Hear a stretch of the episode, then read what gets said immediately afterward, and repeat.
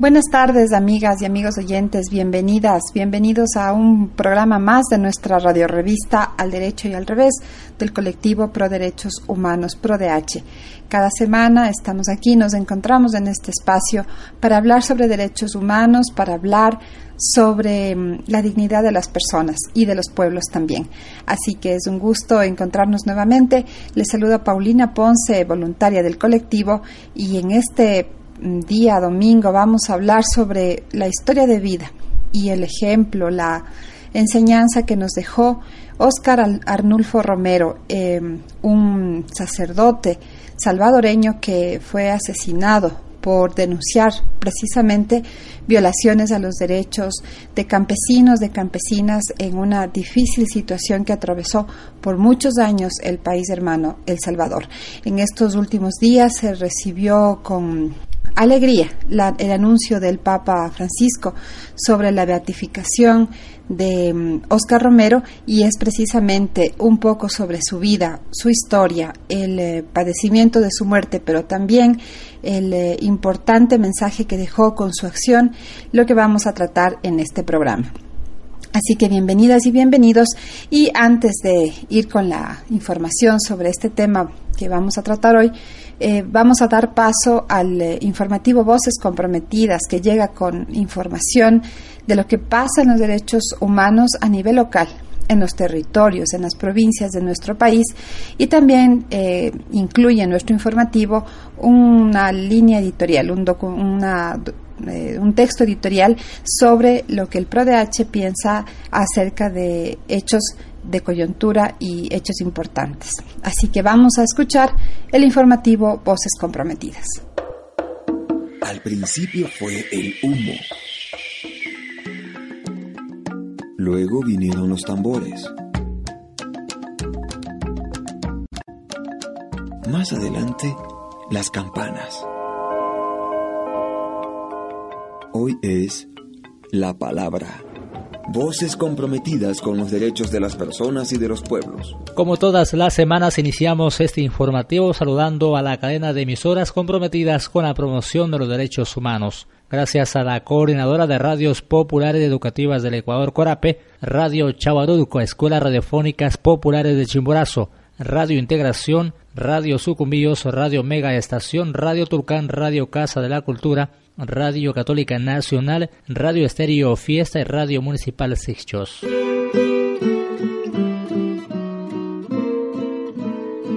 Voces comprometidas. Espacio abierto para que su voz se escuche en el Ecuador y el mundo.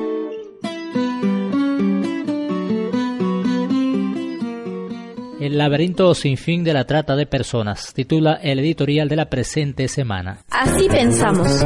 Una reflexión sobre lo que sucede en el país y en el mundo. Todos los seres humanos nacen libres e iguales en dignidad y derechos. Declaración Universal de los Derechos Humanos. Si la dignidad humana constituye el bien protegido por excelencia y es la matriz en la que se escriben los demás derechos, Ninguna afectación puede ser mayor que la irrogada contra ella. Los derechos humanos no son más que la eclosión de un solo gran derecho, el derecho a la dignidad de las personas y de los pueblos. La pérdida de mayor envergadura, la que arrastra con el gran valor de la dignidad humana, es la de convertir a un individuo en objeto, en una mercancía, la de convertirlo finalmente en un ser desprovisto de libertad y voluntad propia. Este es el punto de despegue inevitable para defender a las víctimas de tanto atropello y rescatarlas de la condición a la que se han sido reducidas. El delito de trata de personas es por todo ello un delito contra los derechos humanos, una agresión total que ofende los principios fundamentales en que se basa la existencia digna del ser humano.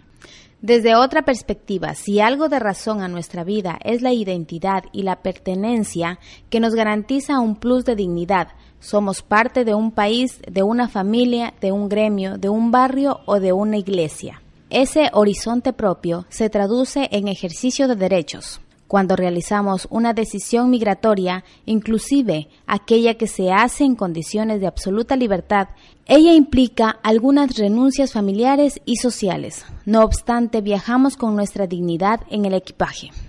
El riesgo mayor que podríamos enfrentar en nuestro periplo es el de ser tratados como objetos, ser vendidos o esclavizados. Cada vez que pensamos en la esclavitud se vienen a la mente imágenes del pasado, como en caso de la colonización española, en que indígenas y africanos fueron sometidos a condiciones aprobiosas en los obrajes, en las mitas y en las encomiendas, o la imagen que en la tradición cristiana constituye la historia de José, hijo de Jacob, vendido por sus propios hermanos, o inclusive la triste historia de la cándida Heréndira en la literatura. Pero la esclavitud no ha concluido. La OIT informa que en el mundo se calcula que existen más de 12 millones de personas obligadas a trabajos forzados y casi la mitad son niños y la cifra siendo enorme resulta aún conservadora. Los diamantes de sangre o la explotación del coltán en África constituye una muestra palpable de las condiciones de esclavitud de cierta población, que con frecuencia dibuja el rostro de niños y niñas hambrientos y sin escuela. En las dos vías, desde y hacia nuestro país, subsiste el fenómeno de sometimiento a verdaderas condiciones de explotación que configuran casos de trata. La Policía Especializada en Niños, Niñas y Adolescentes de Ecuador ha puesto de manifiesto en la última década la magnitud del fenómeno, aunque subsiste cierto grado de confusión sobre diferentes tipos penales, en que se rescatan formas de explotación laboral para la mendicidad y la servidumbre, tanto como para la explotación sexual. Voces comprometidas. Espacio abierto para que su voz se escuche en el Ecuador y el mundo. Con nuestra red de corresponsales iniciamos en Tulcán, frontera norte del Ecuador. Mariela Rosero Revelo nos informa sobre la preocupación que existe en las autoridades y sociedad por el consumo de drogas en los jóvenes y adolescentes. Voces comprometidas por los derechos de las personas y de los pueblos. La sociedad tulcaneña del norte del país está preocupada por el alto consumo de diferentes drogas por parte de adolescentes y jóvenes que tiene como una de las consecuencias los suicidios. Consultamos a uno de los adolescentes lo siguiente. ¿Cuáles son los motivos por los cuales eh, las y los adolescentes en una gran mayoría consumen drogas? Eh, bueno, según mi punto de vista, pienso que eh, los adolescentes consumen drogas por problemas, pueden ser problemas emocionales, familiares o simplemente del colegio. Eh, otros motivos pueden ser eh, por simple curiosidad o por simple relajación mental y emocional. Todas y todos somos corresponsables del bienestar de los niños, niñas y adolescentes, tal como hace mención el artículo 8, primer párrafo del Código de la Niñez y Adolescencia del Ecuador, que dice lo siguiente. Es deber del Estado, la sociedad y la familia, dentro de sus respectivos ámbitos, adoptar las medidas de políticas administrativas, económicas, legislativas, sociales y jurídicas que sean necesarias para la plena vigencia, ejercicio efectivo, garantía, protección y exigibilidad de la totalidad de los derechos de los niños, niñas y adolescentes desde Tulcán, frontera norte, reportó Mariela Rosero Revelo. Gracias Mariela por su reporte y nuestro compañero Julio Charro nos informa sobre la acción de protección que la Red Agraria presentó para que se suspenda el debate de la ley de tierras en la Asamblea Nacional. Voces comprometidas. Por los derechos de las personas y los pueblos. Se realizó trámite de acción de protección para suspender debate de la ley de tierras. La acción de protección que el pasado martes fue interpuesta por la Red Agraria para que se suspenda el primer debate que se realiza en la Asamblea Nacional fue admitida a trámite. La demanda fue interpuesta por Romelio Gualán, Patricio Altavirano y Luis Andrango de la Red Agraria contra Gabriela Rivadeneira a ser la representante de la Asamblea Nacional.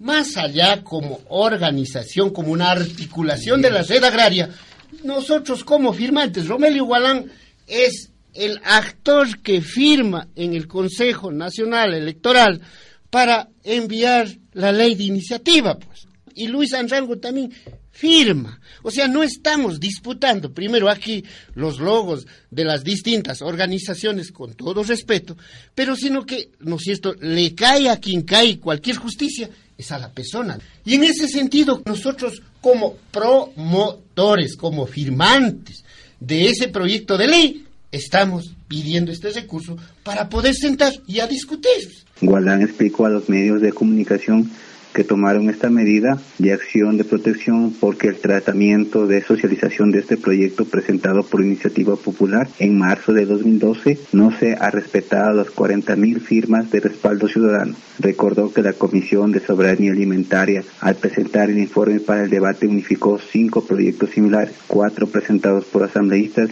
y uno de la red agraria. Para Voces Comprometidas, reportó Julio Charro. Y de esta manera hemos llegado a ustedes, amigos y amigas oyentes, con un programa más de Voces Comprometidas.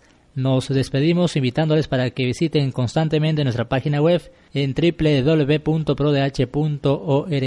Nos encuentran también en las redes sociales de Facebook como Colectivo ProDH. Hasta el próximo programa. El colectivo Pro Derechos Humanos ProDH, voces comprometidas con los derechos de las personas y de los pueblos.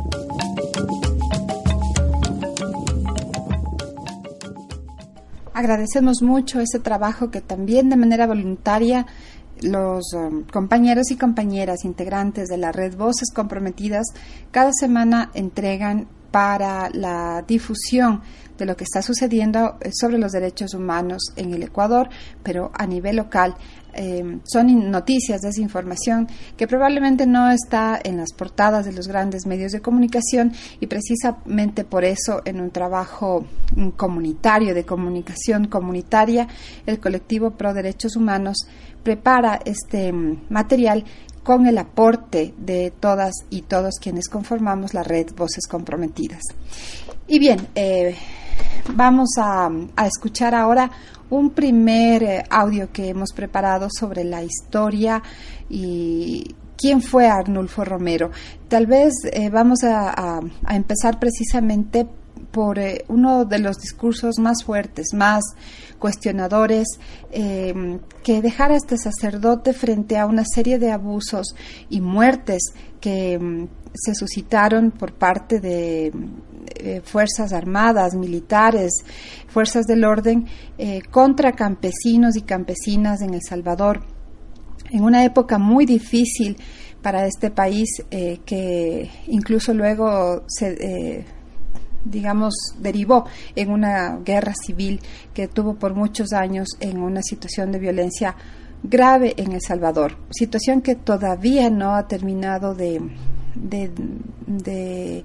dar un salto, de dar un giro. Todavía El Salvador se enfrenta a situaciones de violencia complejas y precisamente em, sobre esto hablaba Arnulfo Romero. Así que vamos a escuchar este primer audio para conocer un poco más de su mensaje.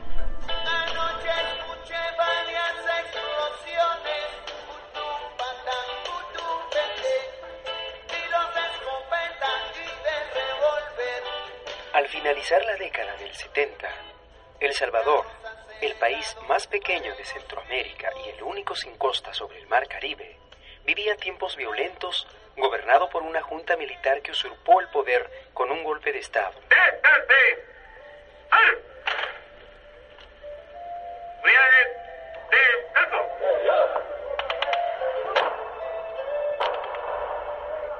Era tiempo de ver, oír y callar.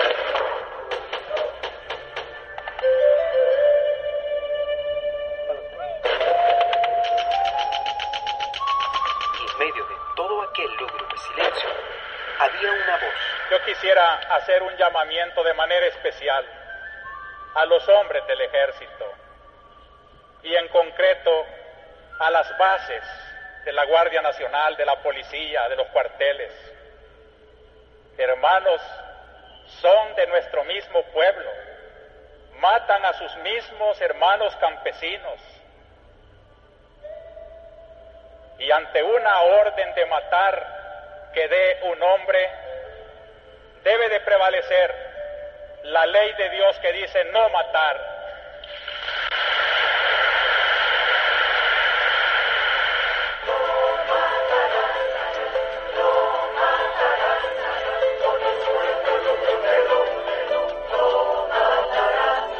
Una voz que se elevaba clara sobre la oscuridad e incendiaba el país cada domingo. Ningún soldado está obligado a obedecer una orden contra la ley de Dios. Se trataba de un cura de pueblo que había escalado en la jerarquía eclesiástica, hasta llegar a la condición de arzobispo. Una ley inmoral, nadie tiene que cumplirla.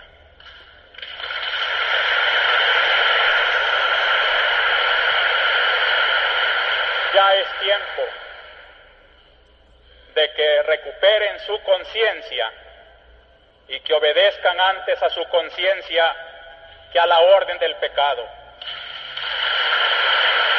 Maldito el hombre que ordena matar a los pobres. Dios es un Dios de vida y no de la muerte. Óscar Arnulfo Romero, sacerdote católico, se involucra así en la actividad social de su país en defensa de los más pobres y expresa a viva voz su solidaridad con el pueblo salvadoreño, víctima de una grave crisis económica, carestía y violencia. La Iglesia, defensora de los derechos de Dios, de la ley, de la dignidad humana, de la persona, no puede quedarse callada ante tanta abominación. Queremos que el gobierno tome en serio que de nada sirven las reformas si van teñidas con tanta sangre. Monseñor Romero convierte cada una de sus homilías dominicales en un foro de luz, donde se denuncian numerosas violaciones a los derechos humanos y Romero expresa su valiente y dolorida solidaridad hacia las víctimas de los abusos. En nombre de Dios, pues, y en nombre de este sufrido pueblo, cuyos lamentos suben hasta el cielo cada día más tumultuosos, les suplico, les ruego, les ordeno en nombre de Dios, cese la represión. Estas palabras fueron suficientes para que los enemigos de la justicia y la paz cumplan sus amenazas y en un letal disparo que atravesó su corazón, dejaron sin vida a Monseñor Romero. Su asesinato realizado el 24 de marzo de 1980 provocó la indignación del pueblo que se alzó en armas para liberarse de la opresión y la ignominia y provocó la protesta internacional en demanda del respeto a los derechos humanos en El Salvador. Fueron 12 años de una guerra civil que costó la vida a más de 75.000 personas entre muertos y desaparecidos.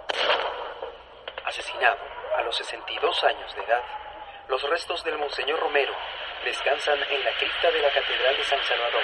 El informe de la comisión además revela que varias instancias oficiales funcionaron también para ocultar la verdad. Entre ellas sobresale la actuación del órgano judicial, que en muchas oportunidades no inició las investigaciones correspondientes, omitió pruebas importantes o liberó a individuos de quienes se tenía pruebas suficientes de su participación en los hechos. En este sentido, existe una responsabilidad enorme de las autoridades gubernamentales al fomentar un clima propicio para la impunidad y el abuso de poder de parte de militares y civiles. En 1993, la Comisión de la Verdad, organismo creado por los acuerdos de paz de Chapultepec para investigar los crímenes durante la Guerra Civil, concluyó que el asesinato de Monseñor Oscar Romero fue ejecutado por un escuadrón de la muerte, formado por civiles y militares de ultraderecha, y dirigidos por el mayor Roberto Daubinson y el capitán Álvaro Sarabia. Cambia el rumbo el caminante, aunque esto le cause daño. Sobre las personas implicadas, las instituciones y el gobierno recae con mayor fuerza la responsabilidad de que el trabajo realizado por la comisión contribuya a potenciar una verdadera democracia. Monseñor Romero, símbolo de unión y solidaridad con los pobres durante la guerra en El Salvador, es un ejemplo de vida, respetado y valorado por comunidades de ese país y de otras partes del mundo.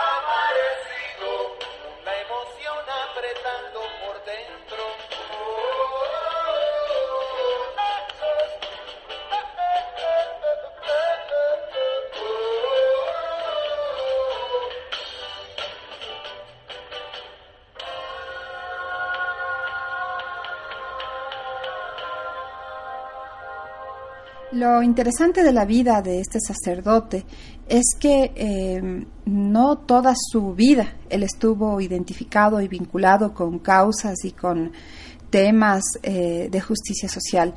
Él, en realidad, al inicio de su carrera sacerdotal, estuvo mm, y tenía la simpatía de grupos de la oligarquía salvadoreña y de grupos conservadores en El Salvador. Él, en 1977, fue nombrado arzobispo de San Salvador y a partir de este momento es que eh, inicia una, un camino, un recorrido y una un cambio en su visión de las cosas. Él eh, esperaba en los grupos conservadores y de poder en El Salvador que fuera un apoyo importante para establecer y mantener políticas represivas y eh, básicamente sin cuestionamiento alguno. Sin embargo, eh, Oscar Romero enfrentó situaciones muy difíciles como la muerte de compañeros sacerdotes.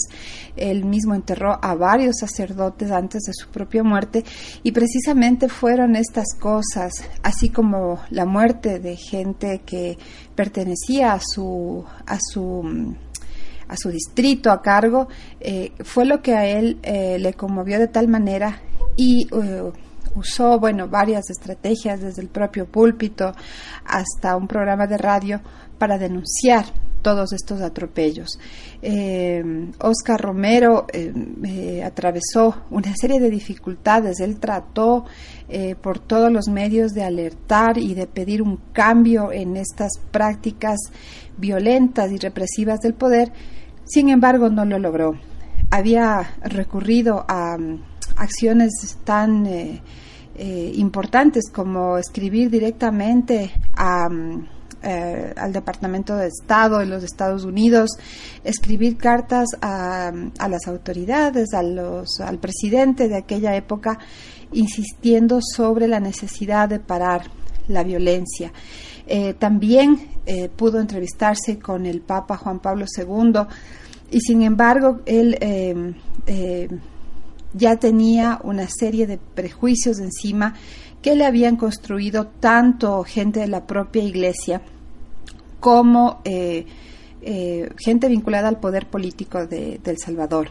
Así que fue muy difícil en realidad el encuentro con el Papa y eh, el Papa de esta época, ¿no? Juan Pablo II, que finalmente cuando estuvo en, su, en sus funciones, en lugar de respaldar este movimiento latinoamericano desde la iglesia que se identificaba con, con los pobres, con la necesidad de la justicia social, en realidad lo que hizo eh, Juan Pablo II fue eh, reprochar la presencia de esta iglesia y eh, llamaba a, la obediencia de los líderes en Latinoamérica.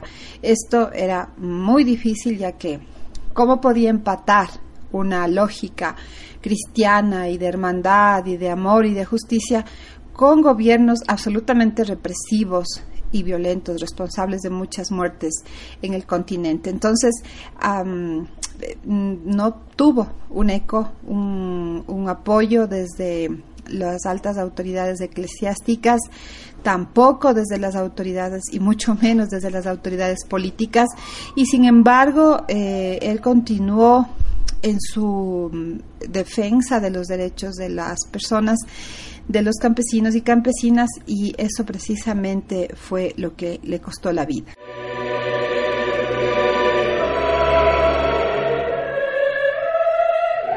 Romero tomó entonces dos decisiones que marcaban un punto de no retorno. Anunció que no participaría en actos oficiales hasta que se aclarase la muerte de Rutilio Grande. Además, convocó a una misa única en la catedral para el domingo 20 de marzo. Eso significaba que ese día no se celebraría misa en ningún otro lugar de la archidiócesis. En aquellas circunstancias, un acto de tal resonancia solo podría interpretarse como un desafío. El gobierno trató de impedir la misa única. El nuncio vaticano en El Salvador también se opuso, pero las presiones fueron inútiles. El obispo auxiliar de San Salvador, Gregorio Rosa Chávez, recordaba ese momento estelar de la Iglesia salvadoreña en una conferencia pronunciada en 2005. Cuando llegó el día de la gran celebración, experimentó la respuesta de la multitud, sobre todo a la hora de la homilía. Un sacerdote que estaba entre los concelebrantes cuenta que al principio Monseñor estaba muy nervioso, pero que todo cambió durante la homilía. La magia de su palabra fue envolviendo a la inmensa asamblea y él mismo se sintió acogido por ese pueblo sediento de justicia. De repente, escribe este sacerdote, Monseñor se hizo pueblo.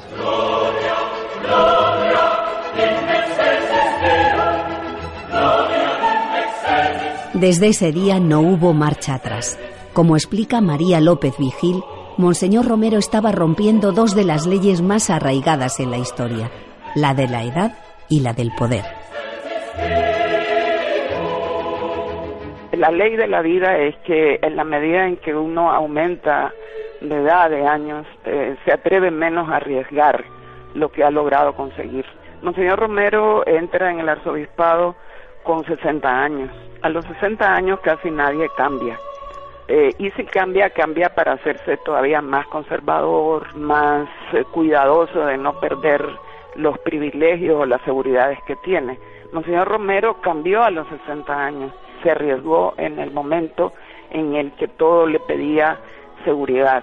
Y la otra ley de la historia es que mientras más poder te dan, eh, más te crees poderoso. Él rompió también esa ley de la historia tuvo el máximo poder eclesiástico y fue a partir de ese momento que él bajó.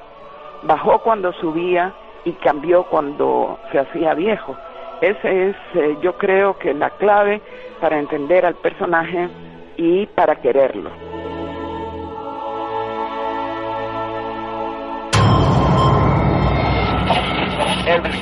Una vez más tengo que lamentar el que continúe la represión en contra de un sector del pueblo salvadoreño y se trate de encubrir la verdad de estos hechos sangrientos. Casi desde un principio las homilías de Monseñor Romero alcanzaron un impacto sin precedentes. Su voz llegaba a todo el país a través de la emisora del arzobispado, la ISAX. Era con diferencia el programa más escuchado en El Salvador. En medio de la censura y la represión, aquellas homilías se convirtieron en una fuente imprescindible de información y orientación para el pueblo. En un tiempo en que la televisión no tenía tanta fuerza, la radio era el medio de comunicación por excelencia. El domingo eh, todo mundo en El Salvador, amigos y enemigos, oían la homilía y eso dan cuenta la gente de aquel tiempo que aún sin tener radio la oías por la calle, porque en todas las casas estaba al máximo volumen. Podías de un sitio a otro ir oyendo con continuidad, es decir, fue un fenómeno de comunicación. Era impresionante el conocimiento que Monseñor Romero tenía de la realidad del pueblo. Ahí, en nombre de los que no tenían voz, de los que no podían hablar, él hablaba ante la nación entera contando todo lo que durante la semana había pasado. Las violaciones, los atropellos, los sufrimientos, las detenciones, las muertes. En Arcatao fueron asesinados por cuatro miembros de orden los campesinos Vicente Ayala, 24 años, su hijo Freddy y Marcelino Serrano. Ese mismo día en el cantón Calera de Jutiapa fue asesinado el campesino Fernando Hernández Navarro cuando huía de un operativo militar. El 17 de marzo fue un día tremendamente violento. Ningún medio de comunicación, ni televisores, ni periódicos, ni radios hablaban de la realidad de lo que estaba sucediendo. Donde se podía únicamente saber era a través de las homilías de Monseñor Romero. Entonces, la gente que sufría estaba feliz con lo que él decía porque era su realidad, pero los otros que querían ocultar esa realidad pues se molestaban porque la verdad siempre es molesta, siempre duele. Y Monseñor Romero mismo lo decía, decía, eh, si usted tiene una herida y mete su mano herida en agua con sal, le va a arder. Pero si está limpio, su mano no le va a arder nada. Desde el Evangelio, desde la teología, desde la pastoral. Yo no sé, un hombre aparentemente tímido, de dónde sacaba esa fuerza, esa lucidez, esa valentía, esa audacia para hablar como hablaba y ser realmente el apoyo, el padrino, la defensa de todos los pobres. Cómo le interrumpían, cómo le aplaudían, me acuerdo yo. Sino que el poder político está en manos de militares sin escrúpulos que lo único que saben hacer es reprimir al pueblo y favorecer los intereses de la oligarquía salvadoreña.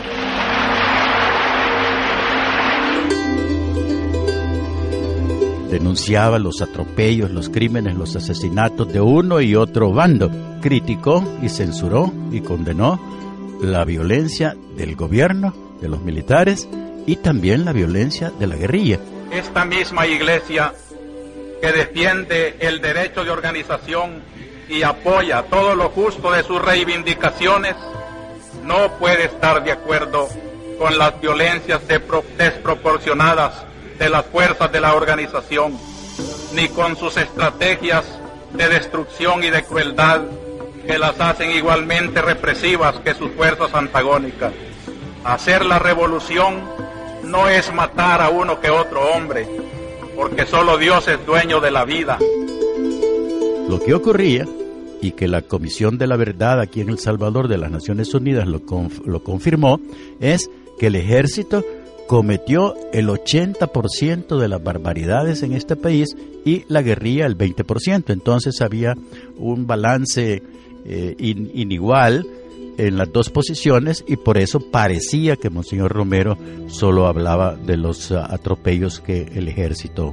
Estaba diciendo misa dentro de un lugar sagrado para, para la simbología religiosa cristiana, es decir, la forma en que lo asesinaron ha construido también la, grandeza, diríamos, de, del, del martirio de Monseñor Romero. Nunca se imaginaron el error que estaban cometiendo, además de la crueldad, ¿verdad? Eh, nunca se imaginaron que estaban construyendo, diríamos, al salvadoreño más universal eh, con ese asesinato.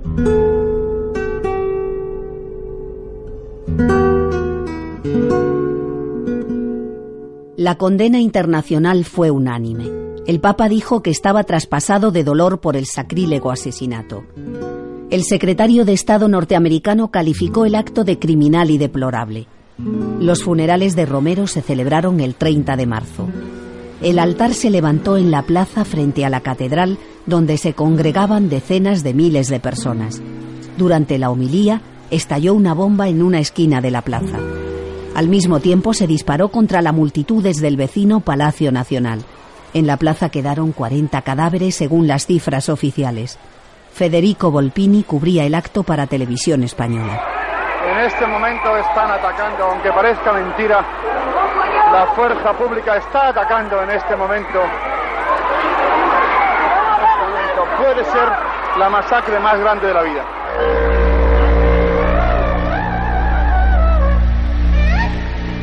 El funeral de Romero fue la última gran movilización pacífica en El Salvador. Los diques de la violencia se rompieron.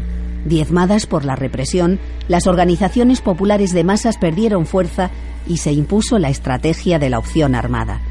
En unos meses las guerrillas salvadoreñas se coordinaron en el Frente Farabundo Martí para la Liberación Nacional. Era el principio de una guerra civil que duraría 12 años, hasta los acuerdos de paz de 1992 y costaría 80.000 muertos. Hay un texto muy em, importante, es un texto que em, habla de, es un poema escrito por Pablo Casáldiga, es al, a este sacerdote que es un sacerdote del pueblo, es en realidad un texto muy conmovedor eh, se titula San Romero de América, Pastor y Mártir Nuestro. Em, de este poema he querido escoger unos versos para poderles compartir. Creo que em, en estos versos se resume mucho también de su experiencia de vida y de su lucha. Como un hermano herido por tanta muerte hermana, tú sabías llorar solo en el huerto, sabías tener miedo, como un hombre en combate, pero sabías dar tu palabra libre, su timbre de campana, y supiste beber el doble cáliz del altar y del pueblo, con una sola mano consagrada al servicio. América Latina ya te ha puesto en su gloria de Bernini, en la espuma aureola de sus mares, en el dosel aireado de los Andes alertos, en la canción de todos sus caminos, en el calvario nuevo de todas sus prisiones, de todas sus trincheras, de todos sus altares, en el ara segura del corazón insomne de sus hijos. San Romero de América, pastor y mártir nuestro, nadie hará callar tu última homilía. El 24 de marzo la iglesia no olvidará. Otra vez bañan con sangre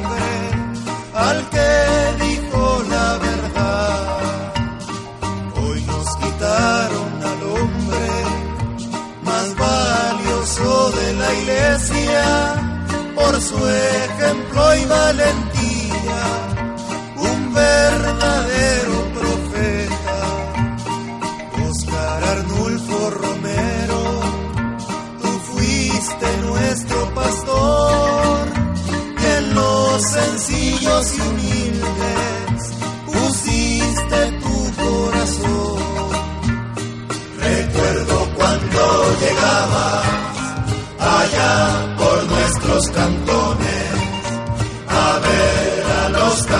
campesinos,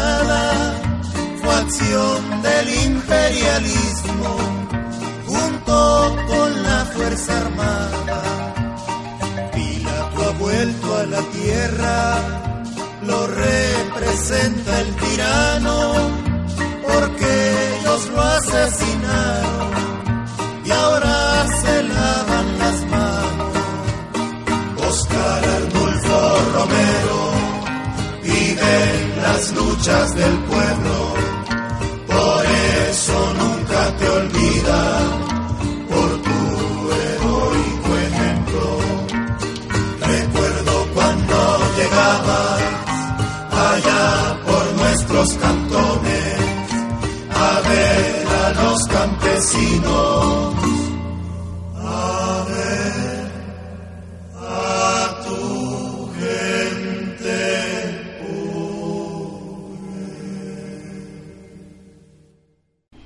Y bueno, alrededor de la imagen y de la lucha de Oscar Romero, precisamente eh, se han mantenido en funcionamiento varios comités, varias eh, eh, espacios que tratan de recordar la obra y el mensaje de Oscar Romero y eh, precisamente en el año 2013 durante una homilía eh, se solicitó la beatificación de Monseñor Romero, y se anunció que finalmente había sido desbloqueada. Este anuncio lo hizo Monseñor Vicenzo Paglia, quien precisamente estuvo a cargo de la eh, postulación de eh, Oscar Romero para la beatificación. Y hace pocos días, eh, precisamente fue el Papa Francisco quien el martes 3 de febrero y mediante un decreto reconoció el martirio de Oscar Romero eh, se denomina este, este, martirio, este martirio como odium fidei, es, decir, que fue asesinado por odio a la fe y eh, por esta razón recibirá esta beatificación sin la necesidad de un milagro documentado. Eh, frente a este anuncio han habido varias muestras de eh, alegría y de eh, eh, es un reconocimiento importante que se hace entonces en realidad ha despertado mucha la gente se ha conmovido mucho con esta noticia. Entre esas hay declaraciones del presidente Salvador Sánchez Serén que eh, leyó precisamente este mensaje enviado por el embajador salvadoreño ante la Santa Sede, Manuel López Barrera, y ah, anunció esta decisión del eh, Papa Francisco, del Papa actual. Y mm, eh, también lo que se ha indicado es que todavía no existen fechas, pero eh, que será un evento histórico y que seguramente tendrá una resonancia mundial porque reconoce esta figura de Monseñor Romero.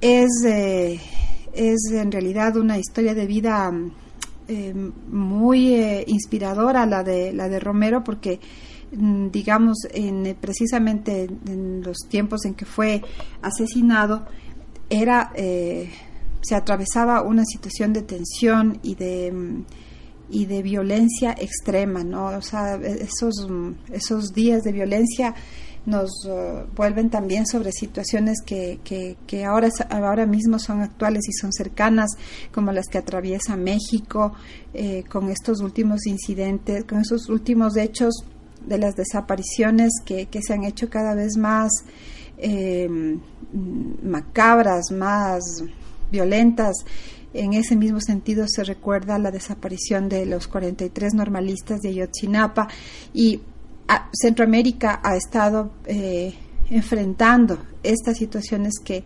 em, ponen como protagonistas precisamente de la violencia a, fuerzas de seguridad, a, la fuerza pública estatal como responsable de la, de la violencia. Así que en este programa hemos querido, querido recordar esta imagen y esta memoria. Eh, el Ecuador es un país laico y la laicidad eh, reconoce que la fe, digamos, puede vivirse de diferentes maneras y más allá de un tema religioso, lo que hemos querido es recuperar la memoria y la vida de Óscar Arnulfo Romero como un defensor de los derechos humanos y precisamente como una, una víctima de esa falta de comprensión, de reconocimiento a la dignidad humana. Así que em, reitero este mensaje más allá de la convicción religiosa de, este país, de, nosotros como sus habitantes, es una historia de vida sobre derechos humanos y que nos eh, llama sobre esa necesidad de construir una sociedad en paz y también en justicia. Los audios que escuchamos en este programa fueron tomados de la página web eh, Servicios en Comunicación Intercultural Cervendi. Es una producción radial denominada El Salvador, Monseñor Óscar Arnulfo Romero, un padre que recordar, y también eh, un material de Radio Nacional de España subido al sitio Servicio Internacional Cristiano de Solidaridad con los Pueblos de América Latina. Esos fueron los audios que escuchamos. Quiero agradecer mucho su compañía y mm, esperarles la próxima semana en un nuevo programa de Al Derecho y al Revés. Se despide de ustedes Paulina Ponce. Un abrazo sentido. Hasta pronto.